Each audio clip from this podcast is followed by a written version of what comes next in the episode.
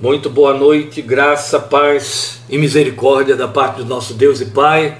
Bem-vindos, graça e paz. Boa noite, Deus os abençoe muito.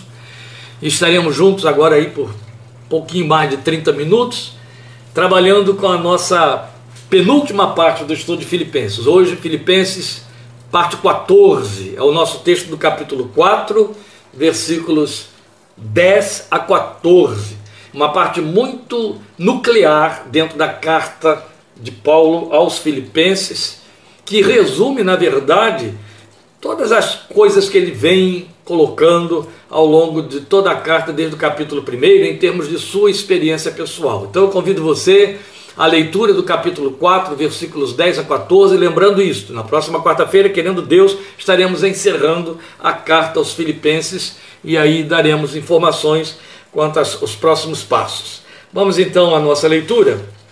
Filipenses 4, de 10 a 14, leitura devocional, como temos feito, e vocês têm me dado o prazer e a honra de acompanharem nossas considerações ao longo de todos esses meses e semanas, cada quarta-feira, oito e meia da noite. Então, os que têm sede e fome da palavra de Deus, a leitura de Filipenses 4, de 10 a 14. Alegro-me grandemente no Senhor, porque finalmente vocês renovaram o seu interesse por mim. De fato, vocês já se interessavam, mas não tinham oportunidade para demonstrá-lo. Não estou dizendo isso porque esteja necessitado, pois aprendi a adaptar-me a toda e qualquer circunstância. Sei o que é passar necessidade, sei o que é ter fartura. Aprendi o segredo de viver contente em toda e qualquer situação, seja bem alimentado, seja com fome, tendo muito ou passando necessidade. Tudo posso naquele que me fortalece. Apesar disso, vocês fizeram bem em participar de minhas tribulações. Eu estou chamando esse trecho penúltimo da carta aos Filipenses de simplicidade na dependência de Deus. Pregar sobre simplicidade na vida equivale a, aos mesmos resultados de pregar-se sobre pecado. Os ouvintes geralmente não gostam. As pessoas não gostam desses temas que não lhes são muito atraentes. E a verdade é que o mal maior fica por conta até da questão da simplicidade. Uma vez que falar em simplicidade implica em ir na contramão daquilo que até o Evangelho tem sido usado para propor e atrair e prender a atenção e o interesse de adeptos da confissão evangélica. Esse aí foi um filão descoberto há 40 anos, teologia da prosperidade, de forma que as pessoas aprenderam que existe uma possibilidade de enriquecer através de magias da fé. Esses 40 anos nos têm ensinado que isso, como sempre foi nos dois mil anos de evangelho, não passa de balela, de, de mentira, a não ser por um particular. Os pregoeiros dessa mentira enriquecem de fato via a fé. Paulo chamou já há muito tempo de mercadejadores da palavra. Não é esta a proposta da nossa abordagem em Filipenses 4, de 10 a 14. Nossa proposta é justamente simplicidade na dependência de Deus. Por quê? Porque, como ele vai dizer, o apóstolo, no fechamento mesmo da carta, que veremos semana que vem, que é, no versículo 17, que toda a abordagem que ele está fazendo, que todo esse agradecimento, esse palavreado que ele está usando aqui, esse, esse fraseado, perdão, que ele está usando aqui, é justamente, não é para poder atrair donativos, pedir coisas ao povo, mas é justamente para enriquecê-los espiritualmente. Então ele diz no versículo 17: não que eu esteja procurando ofertas, mas o que pode ser creditado na conta de vocês. Então, em outras palavras, o que ele está dizendo, que é o que veremos hoje, é que essa abordagem que ele está fazendo aqui, como todas as anteriores, tem por único e exclusivo propósito ensinar aqueles a quem ele deve discipular. E ao fazer isso, como já fez nas vias anteriores, ele usa da sua experiência pessoal. Só que nós estamos entrando aqui na particularidade de uma experiência, de uma riqueza intensa. Se já foi muito rico a gente considerar o que ele esteve nos dizendo sobre perda e lucro no capítulo 3, sobre a nossa cidadania nos céus, e eu recebi o retorno de tanta gente aí falando do despertamento dessa sede pelo céu que passou a vivenciar, ou que então estava lá dentro e ficou mais espicaçado Imagine agora que nós vamos considerar, dentro da experiência do servo de Deus, o que o Evangelho propõe para a nossa forma de viver. Meus irmãos, eu, eu, eu, eu, devo, ainda que não devesse, não pudesse, melhor dizendo, eu devo fazer uma introdução aqui que explique a pertinência e necessidade dessa abordagem. Já citei a questão da teologia da prosperidade, mas não é essa o ponto em questão. Eu não quero ir lá. Eu quero apenas dizer a você que nós criamos um modelismo de fé, nós evangélicos. Isso já vem também da Igreja Católica e nós demos maior reforço onde criamos o que eu chamo, e preguei há algum tempo em Rio Claro sobre isso, eu chamo de uma imago de Deus. A gente introjetou um Deus segundo o nosso imaginário, não o Deus que se revela nas Escrituras. E esse Deus bonachão virou muito mais um Papai Noel do que Deus e Pai do nosso Senhor Jesus Cristo. E é exatamente porque ele se assume o título de pai, a gente faz esse tipo de transferência, até um pouco hipócrita, porque ou não tivemos pai dessa categoria, ou não somos pai nessa categoria, mas queremos que Deus seja aquele pai supridor, supridor, supridor, supridor. Eu até citei a vocês algum tempo atrás aí que Lívia teve problema atendendo a alguns evangélicos que estavam com dramas psíquicos e emocionais, que passaram, fizeram uma carreira na vida evangélica, aprendendo sobre esse Deus particularizado, esse Deus pietista, e que estava falhando na expectativa dessas pessoas. E aí elas levavam em consideração o tempo todo a falha de Deus. E por que Deus faz isso comigo? Ou por que Deus não faz isso comigo? E agora você ter que reinscrever nessas pessoas o Deus da Bíblia no lugar daquele que é preferível para elas, porque afinal foi esse que elas elegeram, fica bastante complicado. Dá muito trabalho. E esse trabalho a gente continua tendo muitas vezes. Porque o que teremos considerar aqui com essa introdução, e que não é simpático, assumo que não é, é o fato de que quando Jesus chega para mim e para você, que a gente considera como a porta de entrada da fé salvadora, vinde a mim, todos vós que estáis cansados e sobrecarregados, tomai sobre vós o meu jugo e aprendei de mim que sou manso e humilde de coração. Porque o meu jugo é suave, o meu fardo é leve, e vocês encontrarão descanso para as suas almas. Quando Jesus faz essa porta de abertura nesse seu convite, e é um convite, vinde a mim, ele está nos fazendo uma proposta que é toda a proposta da fé evangélica. A vida sem sobrecarga significa vida simples. Você vê como é que o anticristo, você sabe, você que está acompanhando as pregações aí sobre Apocalipse, as nossas série de mensagens nas cartas, já me ouviu falar que o Apocalipse é a Bíblia quem diz, já está no mundo há dois mil anos. Ele rege sistemas. As pessoas estão esperando aí um homem poderoso aparecer lá na frente, vão ficar esperando até Jesus voltar. Porque ele já está aí no mundo, ele rege esse sistema, ele se pronuncia, ele encarna algumas personalidades que lhe são próprias, e via de regra são déspotas. Via de regra são déspotas. Porque sempre que é, é, pode haver produção de morte em, máxima, em massa, fome em massa, guerra em massa. Ou seja, tudo aquilo que cumprir o que Jesus disse, o diabo veio para matar, roubar e destruir, toda vez que esse triplê acontecer, através de leis, governos, instituições, isso é ação do anticristo. Toda vez que a apostasia der suas caras, se pronunciar como apostasia. Tivemos as grandes heresias do século I, tivemos as grandes heresias do século XIX. E heresias protestantes tivemos também, então cristãs. O anticristo está aí. Ou teríamos que ser um caso a estudar. Se olharmos para a nossa história recente, pensarmos aí nas duas grandes guerras nós não pudéssemos questionar o nosso cristianismo, que é um anticristianismo. Porque vale lembrar, meus queridos, que as matanças das duas grandes guerras, e não ficou só nisso, 1918 foi quando acabou a primeira, 1945 acabou a segunda, foi guerra de cristão contra cristão. Bandeiras cristãs, nações cristãs, governos cristãos. No primeiro século, monarquias cristãs. Não, no primeiro século, na primeira guerra. Na segunda guerra, repúblicas cristãs e, e, e monarquias cristãs, porque a Inglaterra estava lá também. Cristão contra cristão. Fica aparecendo, fazendo aqui uma piada de péssimo gosto, fica aparecendo aquelas partidas de futebol em que você vê o jogador entrar no, no campo para é, é, é, é competir com outro time, os dois vão ter que levar o título, ou, os dois vão ter que levar um título, um dos dois vai ter que levar um título, um dos dois. E cada jogador de cada lado que entra, os evangélicos, levanta o dedo para cima, agradece a Deus ou ora, os católicos também oram. Imagine a cabeça de Deus, né?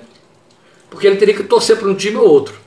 E aí, quando o sujeito vence, ele agradece a esse Deus porque ele orou lá no início. O outro deve ficar muito irritado com Deus, porque Deus vestiu a camisa daquele outro time. Essa tolice que eu estou apresentando aqui a você explica, ou tenta explicar, qual é o espírito por detrás das guerras no mundo cristão. É o de Cristo, é o do reino de Deus, é o anticristo, o anticristo. Mas não precisa falar de guerra para pensar em anticristo. Pense na igreja dividida, pense nas heresias, pense na apostasia. Paulo disse: Jesus não vem sem que a apostasia venha primeiro. E quem vai fomentar a apostasia? O anticristo. O que, que ele vai fazer? Está escrito. Ele vai usar a Bíblia, a palavra de Deus. Vai usar verbetes bíblicos. Até o ponto de confundir o povo, porque ele vai se passar por eleito de Deus, escolhido de Deus, com cara de Deus, mas com voz de dragão. Seus conteúdos serão podres. Acorda, igreja. Então, meus queridos, o anticristo quer te trazer sobrecarga. Ele usa o sistema para te sobrecarregar. O Cristo do Evangelho te esvazia. Ele chega para você e diz: solte as cargas. A proposta é uma vida simples. E Paulo nos dá hoje aqui a cartilha da vida simples, nesse texto que lemos de Efésios 4, de Filipenses 4, perdão, de 10 a 14. Simplicidade é o que ele está ensinando aqui para nós.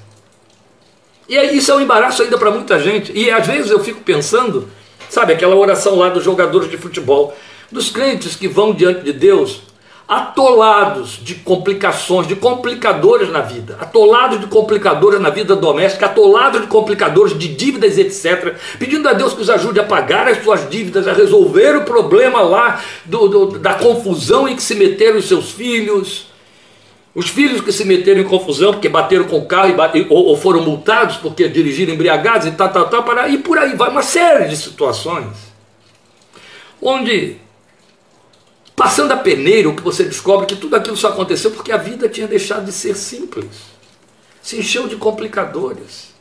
O homem correu atrás de títulos, etc., procurou, tem que se suprir, tem que ter, tem que bastar, tem que. Alguém disse para ele que tem que. Ele creu e fica dizendo a Deus: me ajuda a conseguir ter isso, ter, ter, ter, ter. E depois se arrebenta todo. Desgraça a família, desgraça a própria vida, desgraça a saúde, desgraça a psique. Eu disse: esse, essa, esse argumento não é simpático. Porque no fundo, nós não queremos pedir a Deus, dá-me uma vida simples, senão Ele vai dizer, tá bem, vou te esvaziar. O que a gente quer é, dá-me uma vida abençoada, tradução, me encha de coisa, Deus, para que eu possa dizer ao meu coração, alma, tens em depósito muitos bens para muitos dias, descansa, come, bebe, folga. Conhece essa linguagem? Foi Jesus quem a usou numa parábola.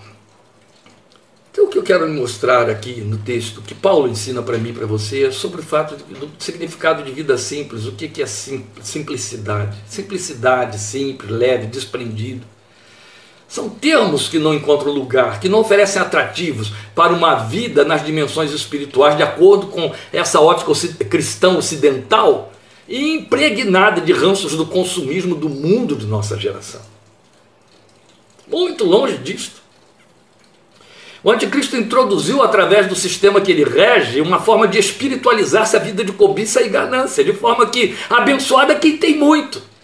E o, e o desprovido é aquele que ficou sem bênção. Porque tradução de bênção, prosperidade, tradução de bênção, riqueza, tradução, tradução de bênção, materialidade. E isso via a teologia da prosperidade, não precisa de teologia da prosperidade, para que esse falso discurso induza a espiritualidade do crente de hoje, que vai na contramão da verdade do Evangelho, porque o Evangelho oferece é, é, vida simples, não vida fácil e enriquecimento pela fé. Não é isso que o Evangelho oferece.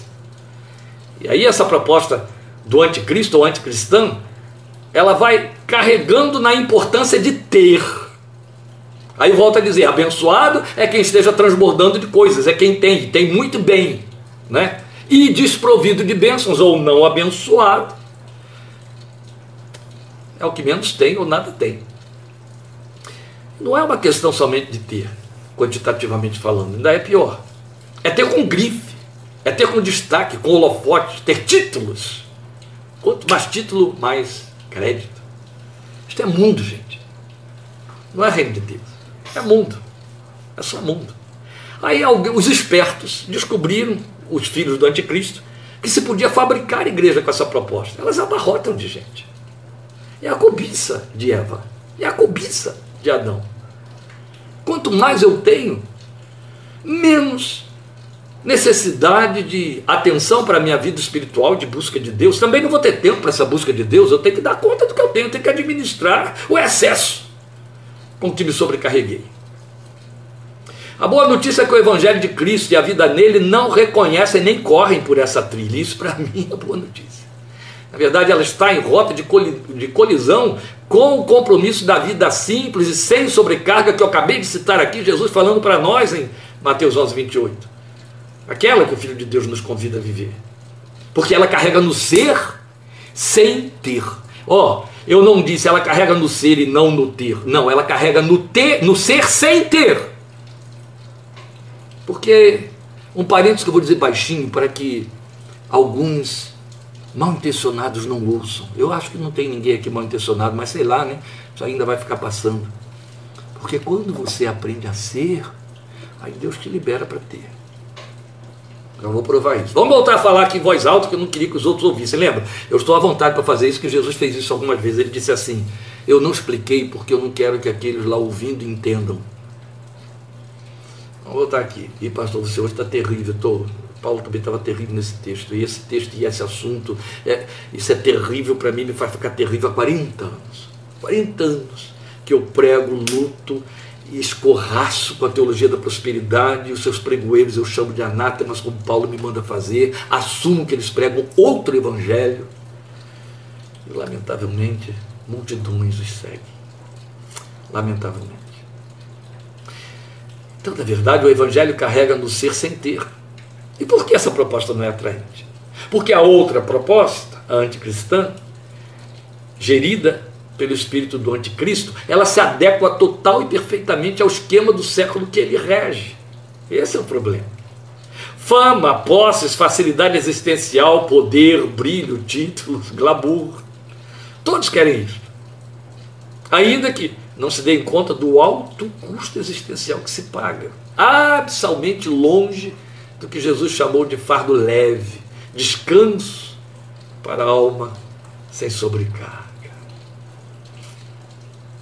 Veja, o acúmulo, a ganância por posse, eles trazem seus próprios deméritos.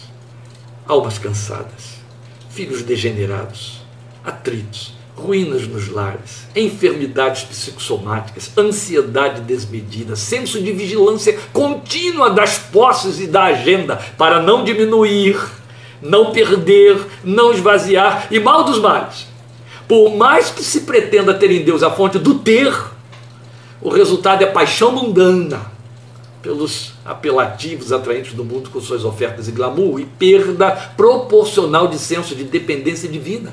Por isso que estamos chamando isso aqui de simplicidade na dependência de Deus. Perda proporcional de senso de santificação pessoal, de sensibilidade às coisas do alto.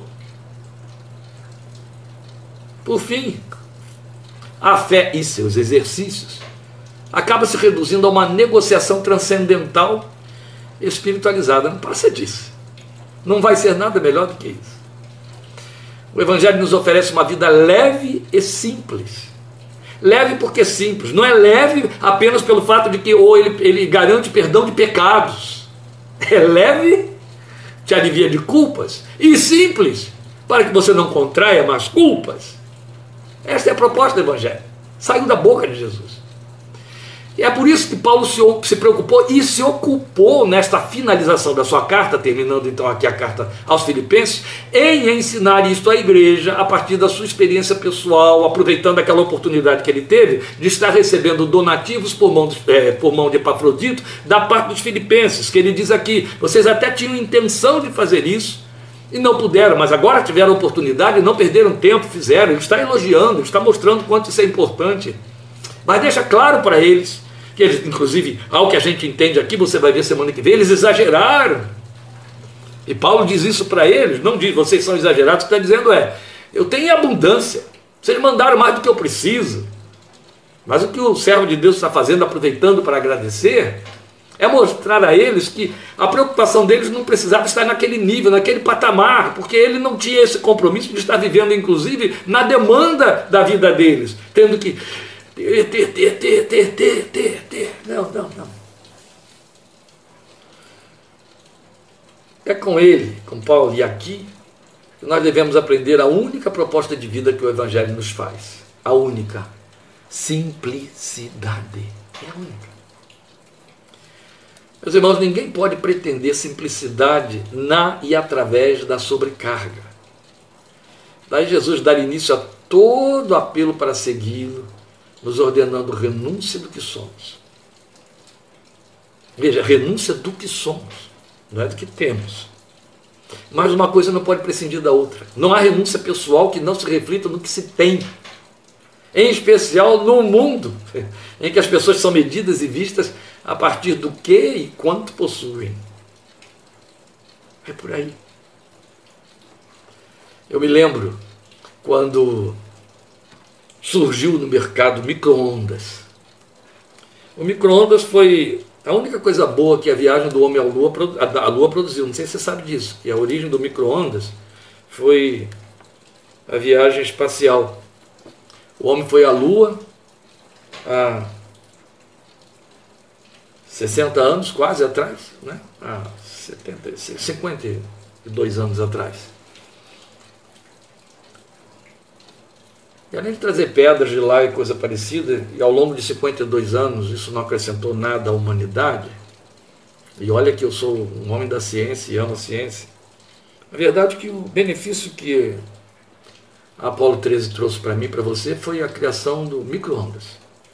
Eu me lembro então quando o micro-ondas se generalizou e se espalhou para invadir as casas, aí criou-se em paralelo o, os frigoríficos domésticos, chamados freezers. Você não podia ter um micro-ondas sem ter um freezer, porque o micro-ondas existia para você dar conta do que você punha no freezer. Eu lembro que uma grande organização missionária que bombava no, no, no, no Brasil e que tinha sua sede na rua da minha igreja, em Niterói, no centro de Niterói, eu lembro que o líder daquela grande organização de grande respeito nacional e internacional espalhou cartazes no salão da, sua, da sede da missão, advertindo o povo. Meus irmãos, evitem sair correndo atrás dessas novidades e comprar micro-ondas, mantém lá o seu fogãozinho, etc., para você não ficar desperdiçando dinheiro e mais o que virá atrás disso aí, aquilo que é supérfluo viveu bem sem ele até agora, continue sem ele. Eu só estou dando uma ilustração aqui. Eu tenho micro-ondas, eu já tive freezer, mas descobri que ele consome 30% a mais de energia, me desfiz dele. Eu tenho micro-ondas, eu uso micro-ondas, eu faço tudo isso. mas eu só quero mostrar a você que na onda do micro-ondas tem um sem número de coisas que você pode muito bem dizer eu posso passar sem ele, que a propaganda nos ensina coisa diferente, né? Não posso passar sem ele. Então, Paulo descortina para nós a experiência da vida de dependência como sendo um aprendizado. Veja, ele mostra que é uma questão de adaptação. Volte ao texto e leia aí, por favor, o versículo 11. O que, é que ele diz? Não estou dizendo isso porque esteja necessitado, pois aprendi, aí está o verbo, ele vai usar o verbo aprender, na minha versão, uma vez só, na sua, mais de uma. Aliás, na minha ele usa duas vezes, na sua, uma só.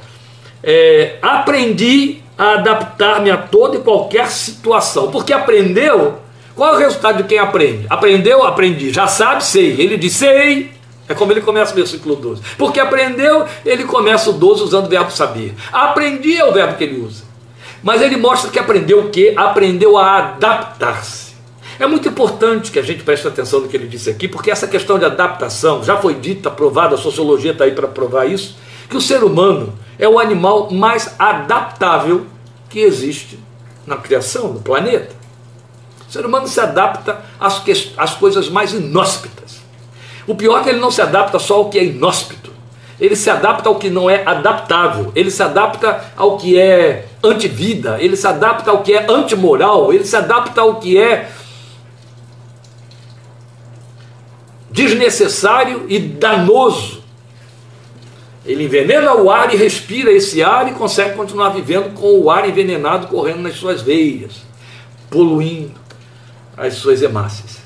Então veja bem, quando ele fala de aprender, então ele não está dizendo que é uma reação natural do seu ser humano, uma reação natural, do, uma reação da sua natureza, que eu quero dizer. Não, ele está dizendo houve uma aprendizagem, houve um trabalho, um exercício, e o trabalho foi feito para que eu me adaptasse. Este é o ponto de divergência, este é o ponto de dificuldade, laço onde quase tudo quanto é crente tropeça. Porque ninguém quer passar pelo processo de se adaptar, muito menos uma aprendizagem para se adaptar. Deixa eu adiantar uma coisa para você. Não foi Paulo que virou autodidata de adaptar-se a toda e qualquer situação. Deus se encarregou de fazer, levar a aprendizagem dele. O Senhor Jesus, como mestre, autor da nossa fé. É isso então que ele afirma no versículo 11, que ele começou aprendendo a adaptar-se às circunstâncias. E é bom que se diga, isso não significa conformismo. Adaptar-se às circunstâncias não é conformar-se, é diferente. Conformar-se é aquilo que eu acabei de citar aqui agora, falando aí de poluição e etc. A gente se conforma com propaganda enganosa, a gente se conforma com propaganda indecente, com imoralidade e outras coisas. No início a gente reage muito, a gente se conforma com mau cheiro, daí poluição, não é verdade? Depois não percebe mais que é mau cheiro. De repente até faz uma associação entre o mau cheiro e coisa boa, o mau cheiro então estimula reações positivas. Então não é conformismo, é aprendizagem. Porque não se trata de ficar insosso, indiferente às conquistas da vida, não é isso mas se trata de ajustar-se com paciência e perseverança ao momento transitório daquela situação vigente, sabendo que o controle dela não está consigo mesmo. Por isso estamos chamando de simplicidade na dependência de Deus. Não está consigo mesmo o controle das circunstâncias. Mesmo que, que pareça que tem a ver com o sistema, mas o controle não está consigo mesmo e nem com o sistema, mas com o Deus soberano que é responsável por aquele que nele confia e dele depende. Por isso, tudo isso aqui é uma questão de fé, vida de fé.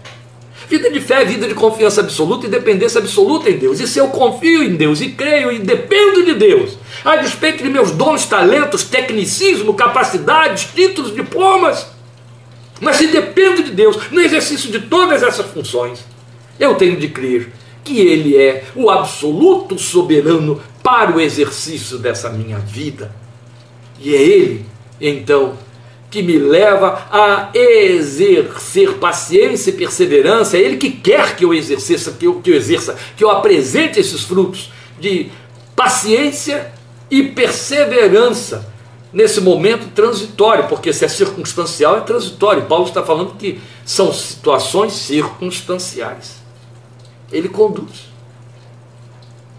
É uma questão de saber ter e não ter, e é isso que ele vai nos dizer no versículo 12, porque aprendeu a se adaptar, ele agora estava apto para saber ter e saber não ter. Mas eu errei a ordem. Vá ao versículo 12 e veja: sei o que é passar necessidade e sei o que é ter fartura. Então o que, é que ele está dizendo? Sei o que é não ter e sei o que é ter. A ordem é essa. Primeiro ele começa com não ter para depois ter. Então isso é muito bonito. O que temos aqui então é outro ponto: questão de saber ter e saber não ter. Não é saber quando tem e saber quando não tem, é saber não ter e depois saber ter. E por que, que a ordem é essa? Saber não ter, para depois saber ter. Então, o que ele está nos revelando aqui no versículo 12 é que essa aprendizagem de que ele falou lá no versículo 11, de adaptação, ela passa pelo processo de saber não ter e de saber ter. E ele começa nesta ordem: do não para o sim. Ficou claro isso aqui. Não se trata de ter ou não ter, mas saber não ter para depois que se tem, saber ter. Meus irmãos, isso é uma equação inteligente. É simples e inteligente. Ela é tão simples e tão inteligente que atrapalha muita gente. Então Jesus aludiu a esse processo aí quando ele ensinou numa das suas parábolas: Foste servo bom e fiel. Foste fiel no pouco, sobre o muito te colocarei. Você já ouviu essa expressão, ela se repete em outras parábolas, ela se repete nos sinóticos. Foi Jesus quem a disse. Bem está, servo bom e fiel. Foste fiel no pouco, sobre o muito te colocarei. Podemos até, sem perigo de pensar em meritocracia, acrescentar aí uma conjunção. Porque foste fiel no pouco, sobre o muito te colocarei. E olha que aqui estamos, estamos tendo um estímulo, uma estocada de estímulo naquilo que a nossa natureza todo tempo quer muito. Não é? Muito. Muito que agrade, muito que gratifique, muito que seja bom. Foste fiel no pouco, sobre muito te colocarei. Até onde ser fiel no pouco alcança? Quais são os possíveis significados de ser fiel no pouco? Eu não quero nem considerar aqui o que é pouco, já falarei disso daqui a pouco. Mas eu quero que você pense até onde o significado de ser fiel no pouco pode alcançar. É ser fiel a Deus nesse pouco? Seria ser fiel na forma de usar e viver o pouco? Ser fiel em repartir o pouco por saber que ele ainda é muito? Ou ainda que não seja muito, eu posso ficar com menos? Você sabia que a diferença entre pouco e muito está diretamente ligada à subjetividade, à nossa subjetividade?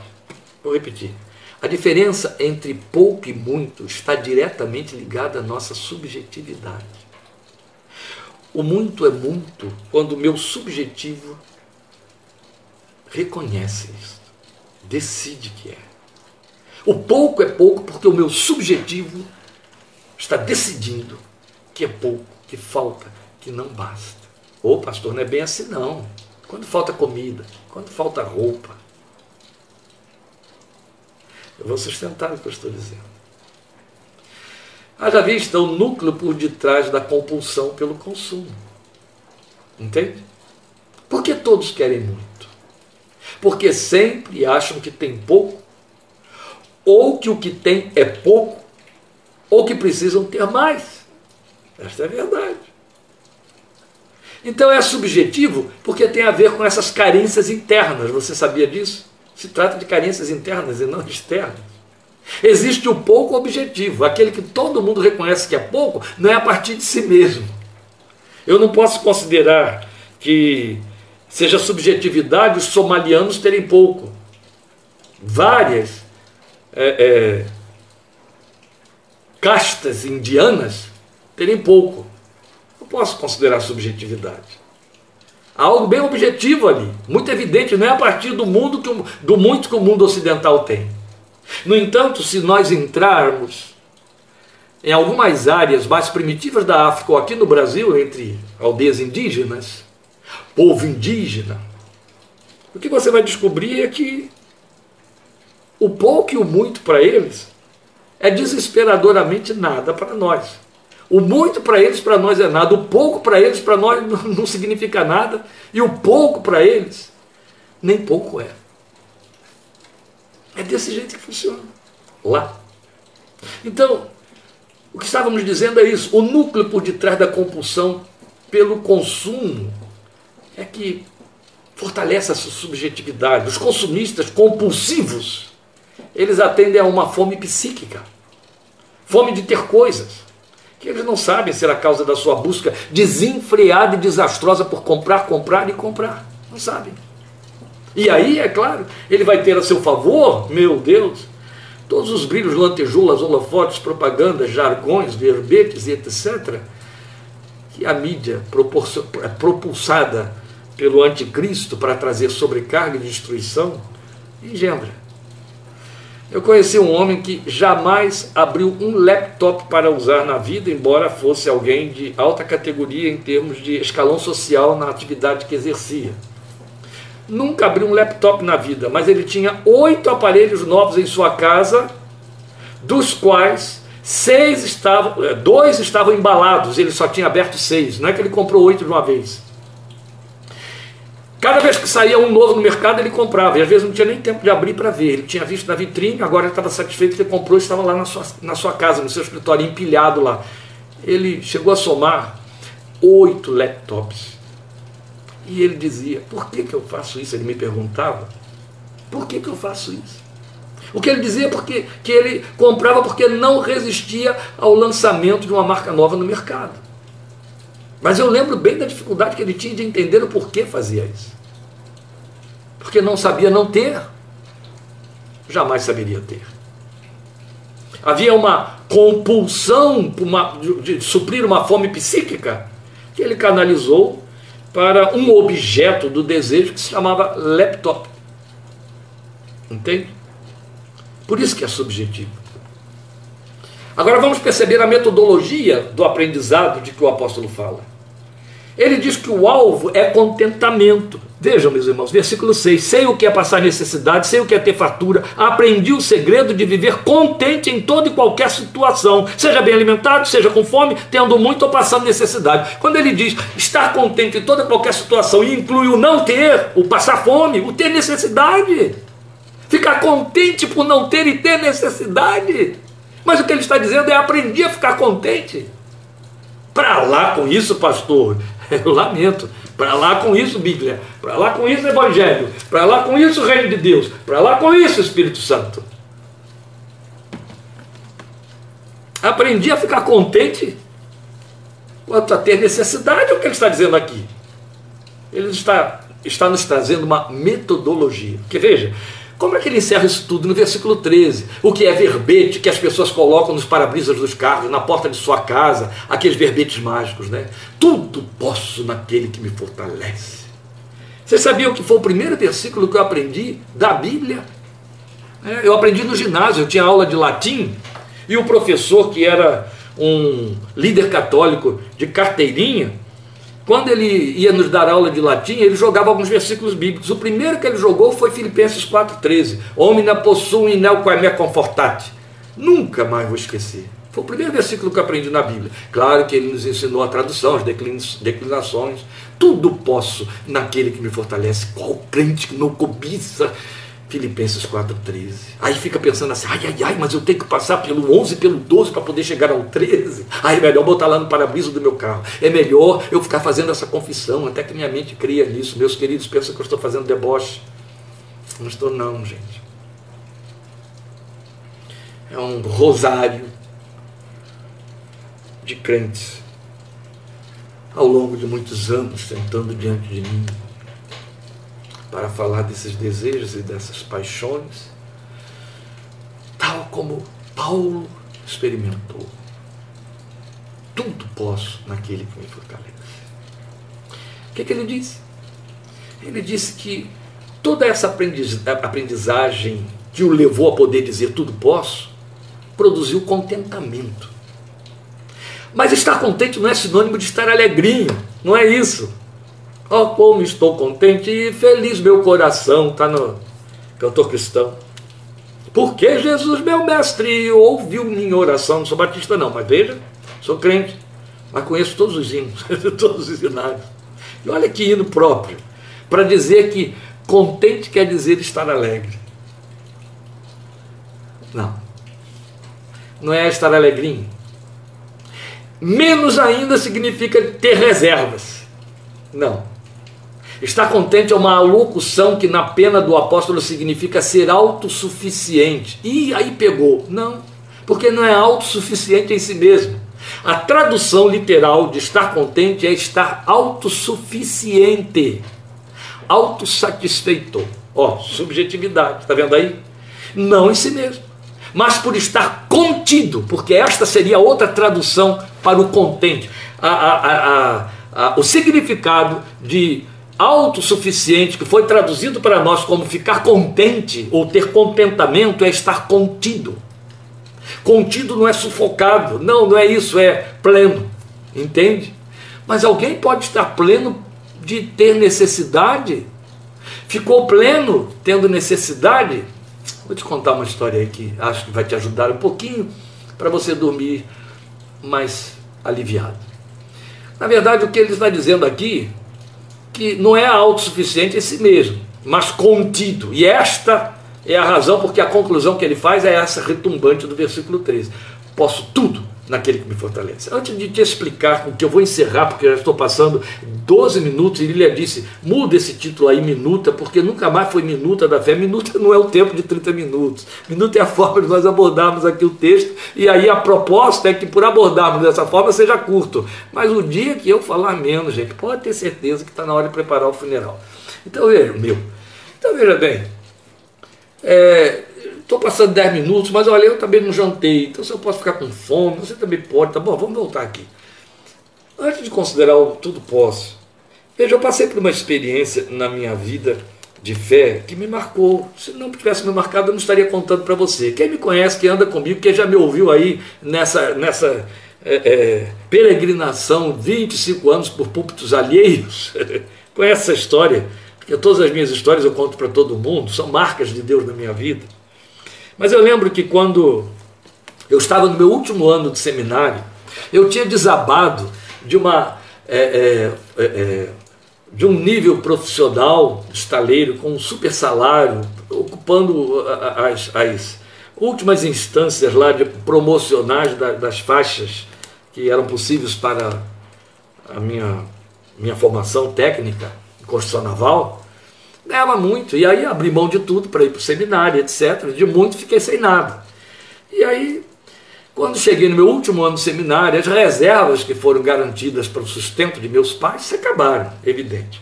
E aí eu comecei literalmente a viver como até hoje, do estímulo, do, do apoio, do incentivo daqueles que acreditam no meu ministério e que me querem livre para continuar servindo. E aí vão ministrando na minha vida, dividindo o seu não ter. E o que aconteceu é que Naquele ano, no último ano, minha mãe adoeceu muito.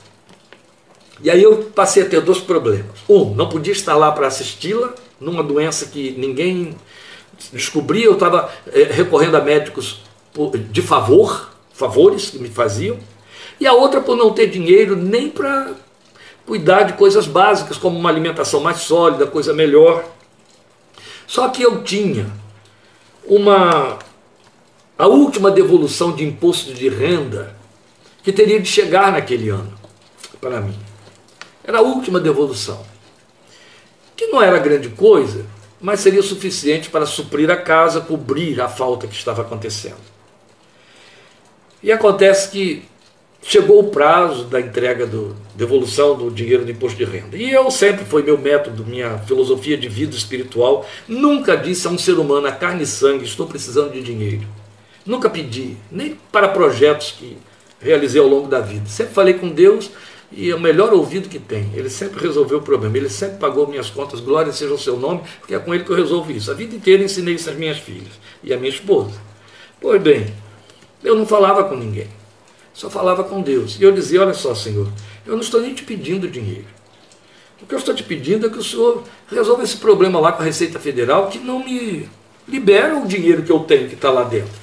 Porque toda segunda-feira era assim: eu vinha sábado do seminário para casa, passava o fim de semana trabalhando na minha igreja, segunda-feira voltava para o seminário, porque todos nós entrávamos na tarde de segunda-feira no seminário.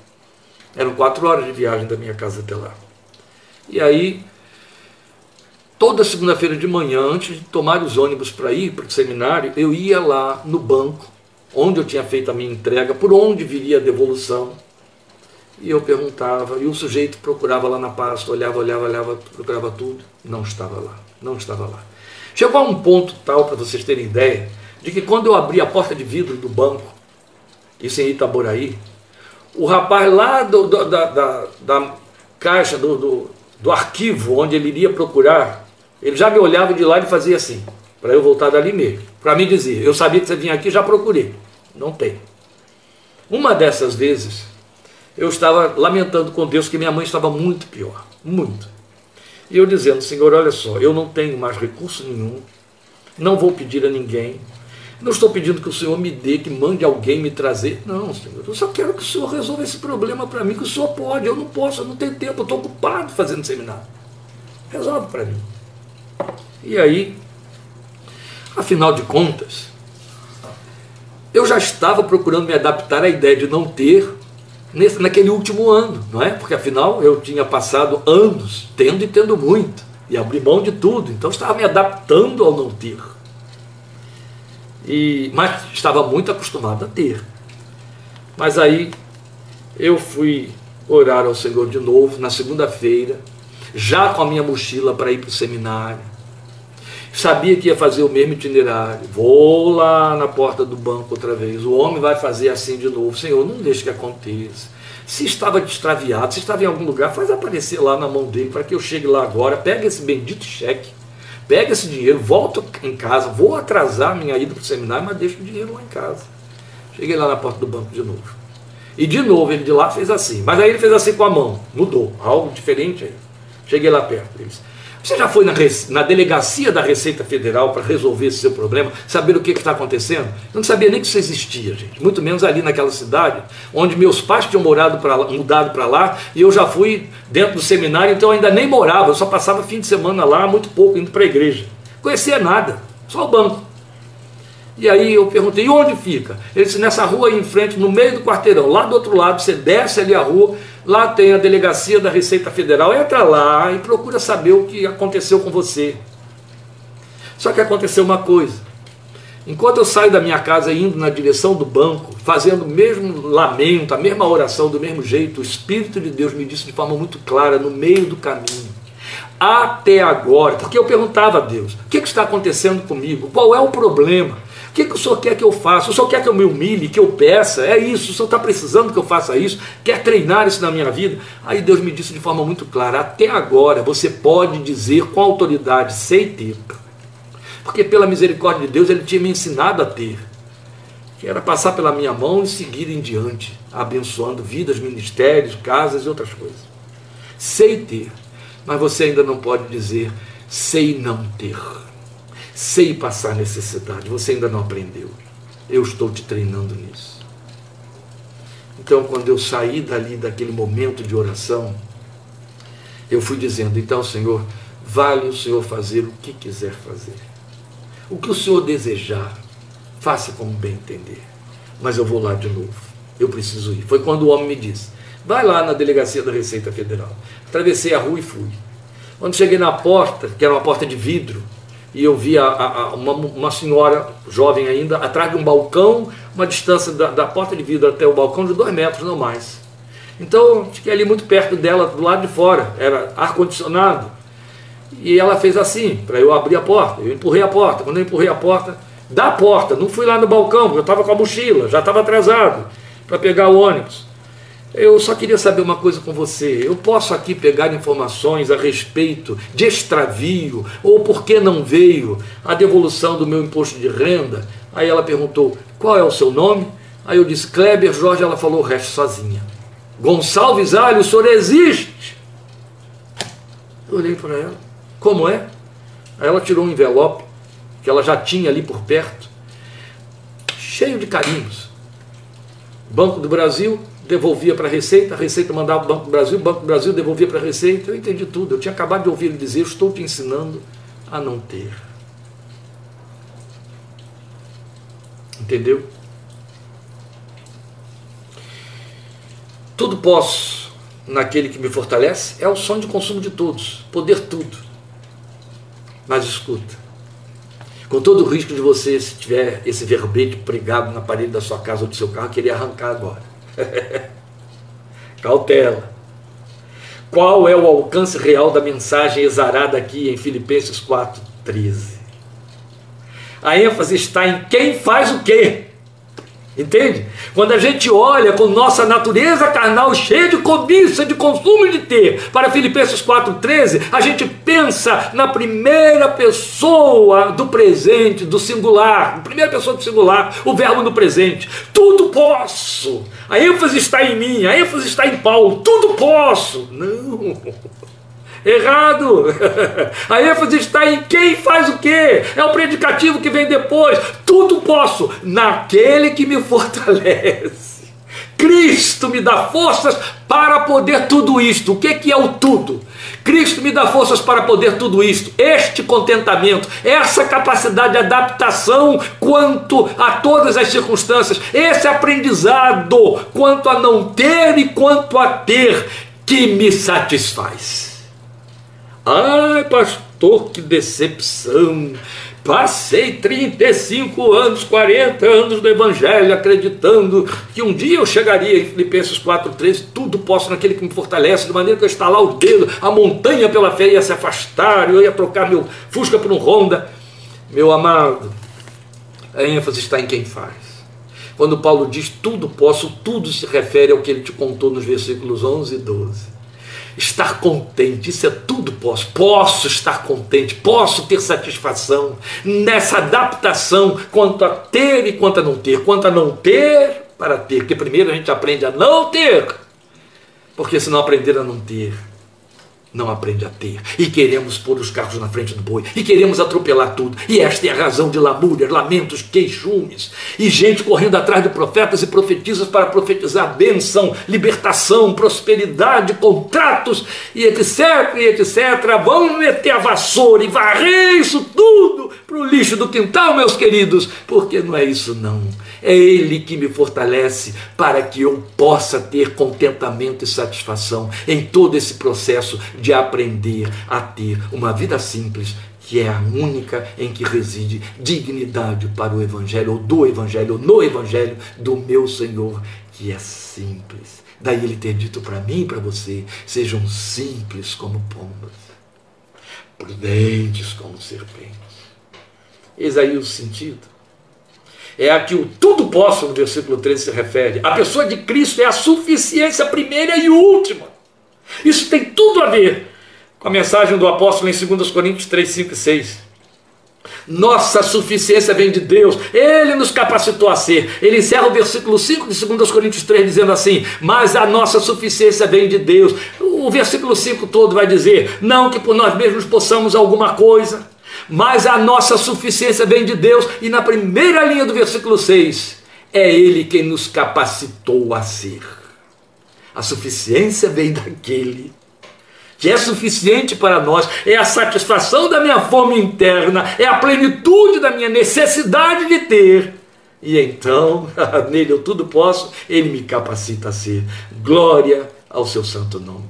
A vida em Cristo, meus queridos irmãos, ela tem como proposta contentamento nele. Não importa a direção em que sopram os ventos, de jeito nenhum. Jesus é a fortaleza, Jesus é o esconderijo, Jesus é a rocha da nossa vida, é o controlador soberano das circunstâncias, ele que gere, é o gerente da nossa realidade. Ele não está comprometido com meus desejos e minhas ambições, mas com minhas necessidades, aquelas que ele sabe que são necessidades. Daí, todas as nossas orações precisarem terminar com um selo mas seja feita a tua vontade e não a minha. Ele é nossa suficiência para termos e para não termos. Quando não temos, ele nos supre. Quando temos, o suprimento vem dele. Porque importa ser. E nem sempre o ter permite que sejamos tais como o Evangelho pretende, de jeito nenhum. Nem mesmo quando dispomos do ter para parecer que somos. Aí é falso. Ser é a essência tudo com que o Evangelho está ocupado em nossas vidas, essência. Se não houver essência, no final o ter revelará que não somos. Amados, eu sei que passei quase uma hora de nossa minuta, minuta dupla, tá bom? Não vai ser muito diferente quarta-feira que vem, mas encerraremos Filipenses com minuta dupla da fé. Vamos inventar um novo título. Obrigado por sua atenção, por ter suportado. Havia um grande pregador americano, já tem quase 90 anos, vinha ao Brasil muitas vezes aqui ministrar em grandes encontros E ele costumava dizer: o crente precisa aprender a passar pelo túnel da náusea. Quando você confronta-se com esses textos que cortam suas arestas, que fazem uma, é, é, uma depuração, você está passando pelo túnel da náusea. Suporte passar pelo túnel da náusea, porque depois cura tudo. Amém? O importante é sair dali o quê? Varão aprovado, que maneja bem, e varoa aprovada, a palavra de Deus, que corta reto. Este é o propósito do Evangelho. O resto é brincar de igreja, não vale a pena. Deus te abençoe, te dê uma noite de descanso e de graça, e te ajude a treinar o seu contentamento espiritual quanto às coisas desta vida. Amém? Amém. Até domingo, querendo Deus. Nosso culto vai começar 5 horas da tarde. Nós estaremos aqui mais cedo, que temos um batismo para realizar, mas logo depois o louvor começa às 5, 5 e meia. Eu estarei pregando a palavra de Deus como todo domingo. Deus te abençoe. Até lá, dia da reforma, dia 31 de outubro, estaremos juntos, considerando estas palavras quatro. Até lá, querendo Deus.